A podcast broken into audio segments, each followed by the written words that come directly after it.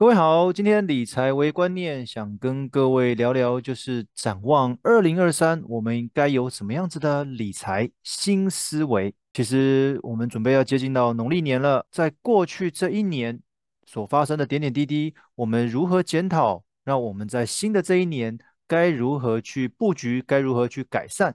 我们来了解一下。其实我也想问各位，你去年的投资组合表现怎么样？其实就美国的股市来讲，哦，道琼下跌了九点五趴，纳斯达克下跌了三十五趴，哦，那整个加权指数下跌二十二趴，那美元跟台币又升值了十一趴，其实股债双杀，哦，其实这个是二零二二年是非常影响很大的一年，因为疫情，因为战争，整个通膨变得很严重，哦，俗称的通膨巨兽，那世界各国呢就只好透过升息来抑制通膨，但是这个的同时，也会引发所谓的经济衰退。那这样子一来，改变了全球市场的走向，把股票跟债券的市场同步下挫哦。所以刚刚提到这个双杀，指的就是股市也跌，债市也跌。那这一波慢熊市。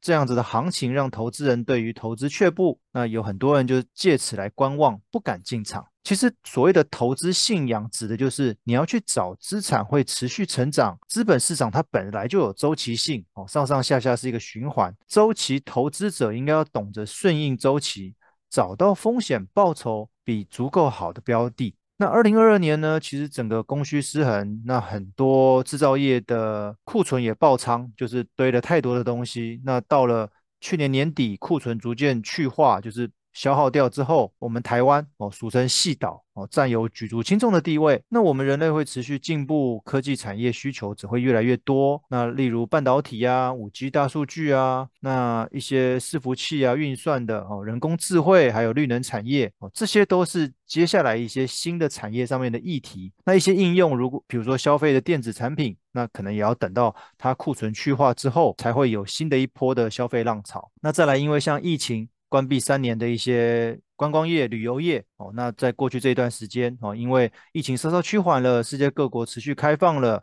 那把整个航空啊、餐饮、饭店等跨境的消费又开始恢复了。那实质的资产像公共建设之类的哦，只要有公共建设持续投资的话，那原物料这一部分也可能不会太过寂寞。那不管怎么样，我们展望二零二三年，我们该有什么样子的新思维呢？我们先从认识投资周期开始，我们可以试着成为价值型的投资周期者。那我们要试着去研判总体经济环境有什么样子的风险，那再来找到一个风险报酬比足够好的一些标的。其实投资市场有周期，我们要顺应周期，掌握趋势。当然，也建议各位找找身边的 CFP 顾问来聊聊。一旦你有了正确的思维，你的理财这条路才有机会走得更好更远。那今天分享到这边，谢谢大家。